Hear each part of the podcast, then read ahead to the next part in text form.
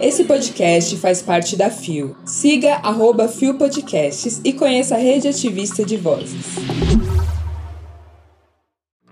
Uma boa noite. Não, gente! E aí, bicha?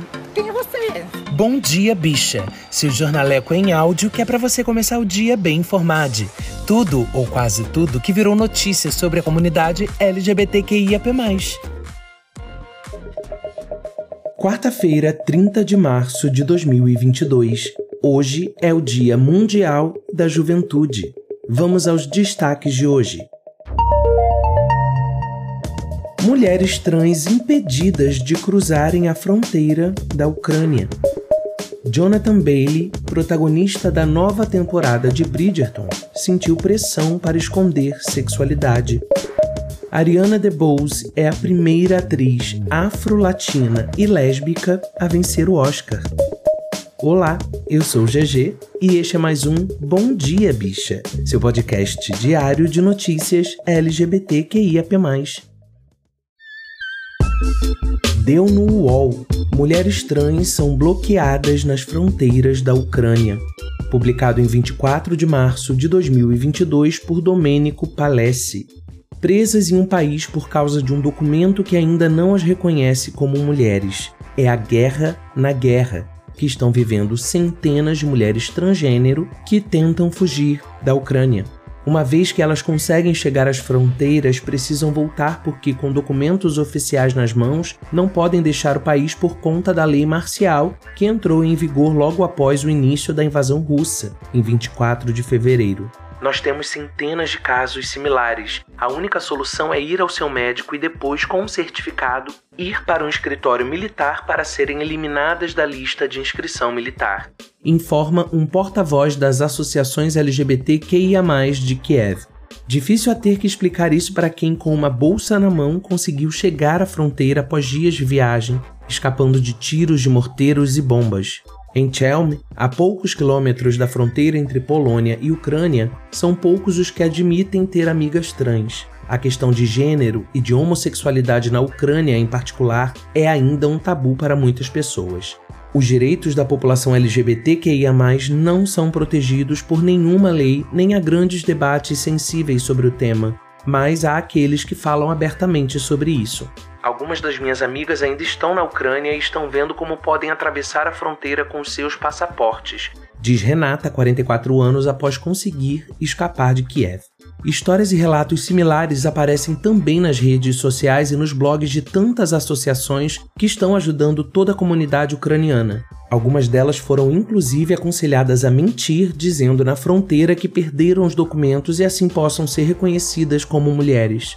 As guardas te despem e tocam por todas as partes. Você pode ver nos rostos delas que estão se perguntando o que você é, como um tipo de animal ou algo do tipo. Relatou Judis ao jornal The Guardian. Segundo algumas estimativas das organizações ucranianas, centenas de pessoas trans foram para as fronteiras, mas cerca de 90% foram mandadas de volta. Uma das que conseguiram fugir foi Zifa Amelo, uma mulher trans famosa no país porque participou de um reality show chamado Stars Factory. Eu estou em perigo, não sei o que fazer. Eu tenho necessidade urgente de ajuda porque todo mundo aqui é homofóbico e transfóbico. Disse em suas redes sociais após informar que tinha ido para outro país. Ainda estou viva, passei de uma outra maneira que eu não posso contar os detalhes, mas logo espero conseguir dizer para vocês o que aconteceu comigo. Acrescentou.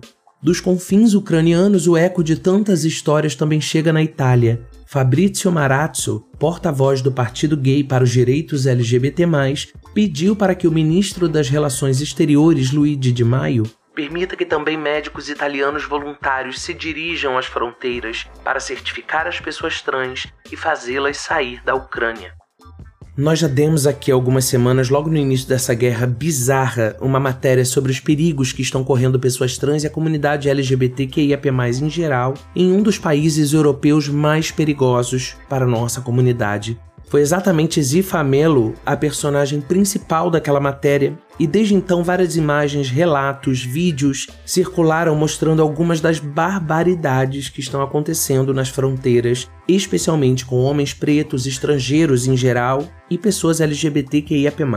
A Ucrânia é realmente um país muito perigoso em diversos aspectos, a existência quase legitimada de grupos neonazistas, e essa informação não pode nunca justificar uma guerra que expõe tantas outras pessoas, tá? Mas isso torna hostil o ambiente para muita gente. E é triste que pessoas da nossa comunidade estejam expostas a ainda mais essa vulnerabilidade.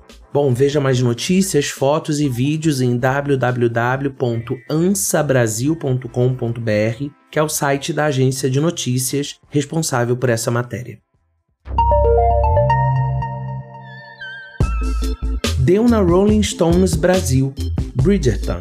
Jonathan Bailey sentiu pressão para esconder sexualidade. Pensei que precisava ser hétero para ser feliz. Publicado em 10 de março de 2022 por Mariana Rodrigues. Intérprete de Anthony em Bridgerton, Jonathan Bailey é muito aberto em relação à própria sexualidade, mas não se sentia à vontade para falar sobre isso no início da carreira como ator. Em entrevista à GQ, o ator explicou como foi o processo de contar para os outros que era gay e como escondeu isso por medo de prejudicar a carreira. Bailey relembrou que um dos amigos recebeu um aviso durante as filmagens de um piloto de uma série. Há duas coisas que não queremos saber: se você é alcoólatra ou gay. Após o aviso, o ator ficou receoso em falar sobre isso e preferiu manter essa parte pessoal da vida separada do trabalho. Basta que uma dessas pessoas nessa posição de poder diga isso e isso se espalha, então sim. É claro que eu pensei isso. Claro que eu pensei que para ser feliz eu precisava ser hétero. No entanto, algum tempo depois, Bailey resolveu se abrir para a família e amigos, pois decidiu priorizar os próprios sentimentos à carreira. Cheguei a um ponto que pensei, foda-se, preferia segurar a mão do meu namorado em público ou ser capaz de colocar minha própria foto no Tinder e não me preocupar tanto com isso do que conseguir papel, afirmou. Bailey também falou sobre como interpretar Anthony na segunda temporada de Bridgerton, e o fez pensar muito sobre o amor já que o personagem é protagonista dos novos episódios e está em busca de uma esposa. Você coloca suas experiências no trabalho. O que é mais interessante é que não necessariamente precisamos falar sobre o que aconteceu e podemos manter esse senso de privacidade. A segunda temporada de Bridgerton segue a história de Lord Anthony Bridgerton, visconde e irmão mais velho da família Bridgerton, e sua jornada para encontrar uma esposa adequada. A temporada estreou em 25 de março. Bom, Bridgerton é de Shonda Rhimes, né? Como a diversidade pode ser encadeada também, como pessoas plurais podem providenciar um ambiente diverso. Shonda, você deve saber, é a mente por trás de trabalhos importantes, grandiosos, como Grey's Anatomy, Scandal, How to Get Away with Murder, protagonistas pretos, grandes personagens LGBTQIAP+, corpos plurais, sempre fizeram parte de suas obras, e isso abre um precedente mega positivo para que as pessoas sejam quem são, seja na frente das câmeras, na construção, nas personagens, mas também no backstage, na vida real, se é que em Hollywood é afins à vida real, né? Shonda Rhimes é revolucionária e assim providencia que um cara talentoso como Jonathan, também um sobrevivente desse sistema opressor, possa brilhar sendo exatamente quem ele é. Eu ainda não comecei a ver essa nova temporada e estou curiosíssimo como eu fico com qualquer trabalho que tenha assinatura de Shonda. Deu no Gay Blog BR Ariana DeBose é a primeira atriz afro-latina e lésbica a vencer o Oscar. Publicado em 28 de março de 2022 por David Pazzato.